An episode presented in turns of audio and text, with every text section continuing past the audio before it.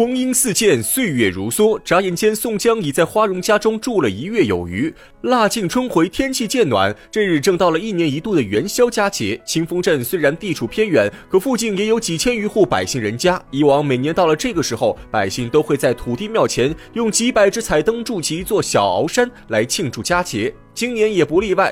等到了元宵节这天，清风镇居民早已将一切布置妥当，大街上家家门前张灯结彩，土地庙内热闹非凡，到处都是勾栏杂耍。宋江早听花荣手下的仆人说过，元宵节这天晚上有灯会。宋江心痒难耐，吃过晚饭后便想出门赏灯。花荣本想陪同宋江一起，可他毕竟是清风寨的五支寨，元宵节这天人数众多，城中随时可能发生意外事故，花荣必须要坚守岗位，做好安保工作。因此，花荣只好派了两个手下陪同宋江。宋江也不在意，他知道花荣的责任重大，和花荣打声招呼后，便带着两个随从出门看灯。三人在清风镇上缓步行走，只见家家户户门前都挂着花灯，灯上画着各种图案，色彩斑斓，造型美观，只把宋江看得眼花缭乱。行不多时，几人走到土地庙前的小鳌山，此处更是灯火辉煌，人声鼎沸，成百上千只花灯流光溢彩，锦绣交辉。虽然不及京城繁华，但也算是人间盛景。宋江一路走一路看，只觉得两只眼睛都有些不够用。刚看完花灯，宋江又看到前面有一群人围在一处，不断喝彩。宋江爱凑热闹，带着随从挤进人群中，一看，原来是一帮耍杂技的。宋江觉得稀奇，就站在人群面前观看。正看得兴高采烈时，不成想对面来了一帮人。这群人不是别人，正是知寨刘高一家。刘高夫人听到宋江的喝彩声，抬头一眼便认出宋江。此时的刘高夫人可并没有感激宋江的救命之恩，反而转头告诉刘高，宋江就是前几天抓走他的清风山大头领。刘高一听，大喜过望，他早就想剿灭清风山的贼寇，如今看到宋江孤身一人来到清风寨，刘高立刻下令抓捕宋江。周围士兵得到命令，蜂拥而上，将宋江当场逮捕。宋江毫无还手之力，便被刘高抓回寨中。花荣的两个随从看到对方人多势众，也不敢上前阻拦，转身跑回寨中，将此事禀告给花荣。这刘高把宋江抓回寨中，指出他的山贼身份，让宋江当场招供。可宋江却听得满头雾水，他根本不知道刘高为什么要抓自己。宋江毕竟有人命官司在身，不敢说出真名，当下便起了个假名，谎称自己是郓城县的张三三，来这里是为了投奔花荣。宋江话音刚落，刘高夫人从旁边走出，当庭指认宋江就是清风山贼寇。看到刘高夫人出来，宋江这才恍然大悟，知道一切都是妇人在背后捣鬼。直到此时，宋江还心怀侥幸，以为妇人是不了解当时的情况。他极力解释自己真是郓城县来的客人，那天只是路过清风山，然后恰好救了妇人。他本以为妇人会感念自己的救命之恩，从而放过自己，却不知他的一番话本就是破绽百出。试想，他一个普通客人路过清风山，不被劫财害命已是万幸，又如何能让清风山上的？几个首领言听计从，而且刘高夫人亲眼看到宋江坐在山寨中的主位，因此他一口咬定宋江就是清风山大头领。宋江急得如热锅蚂蚁，可他又不好说出自己的真实身份，一时间百口莫辩。刘高在堂上看宋江不肯招供，直接下令对宋江用刑。周围士兵得到命令，当场按住宋江，打了几十军仗，只把宋江打得皮开肉绽，鲜血淋漓，当场昏死过去。刘高让手下把宋江锁进囚车，等明天便要把宋江押到州府发落。再说花荣随从眼看宋江被刘高抓走，急忙回寨把事情禀告给花荣。花荣一听大惊失色，立刻写了一封亲笔书信，派亲随去见刘高。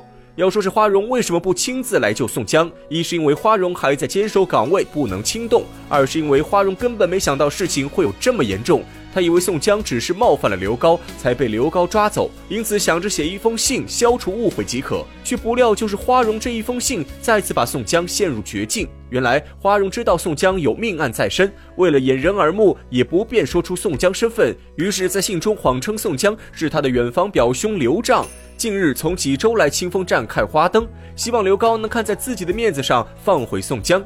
刘高看过信后勃然大怒，宋江先前说自己叫张三，花荣现在却说宋江叫刘丈，这分明是此地无银三百两。刘高更加坚信宋江是贼寇无疑，当场赶走随从，表示自己绝不放人。随从回去后如实禀告花荣，花荣一听，心中叫苦，他这才知道事情的严重性，当下再不迟疑，立刻点起四五十个手下，披挂上马来找刘高要人。一行人风风火火策马赶到刘高寨，刘高手下早将花荣行踪报告给刘高。刘高是一个手无缚鸡之力的文官，哪敢与花荣争锋，直接躲在桌子底下闭门不出。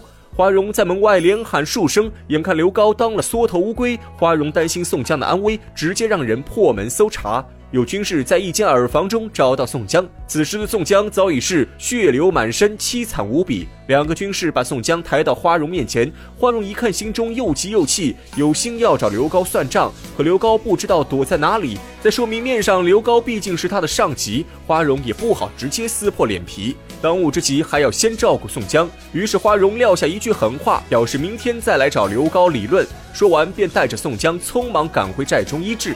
听着花荣等人渐渐远去，刘高这才从桌子底下冒出头来。他没想到花荣为了一个贼寇，居然真的敢和自己翻脸。刘高作为清风寨政治寨，虽然早与花荣不和，可从未受到花荣如此侮辱。刘高怒火滔天，立刻喊来手下官兵，让他们带齐兵马去找花荣要人。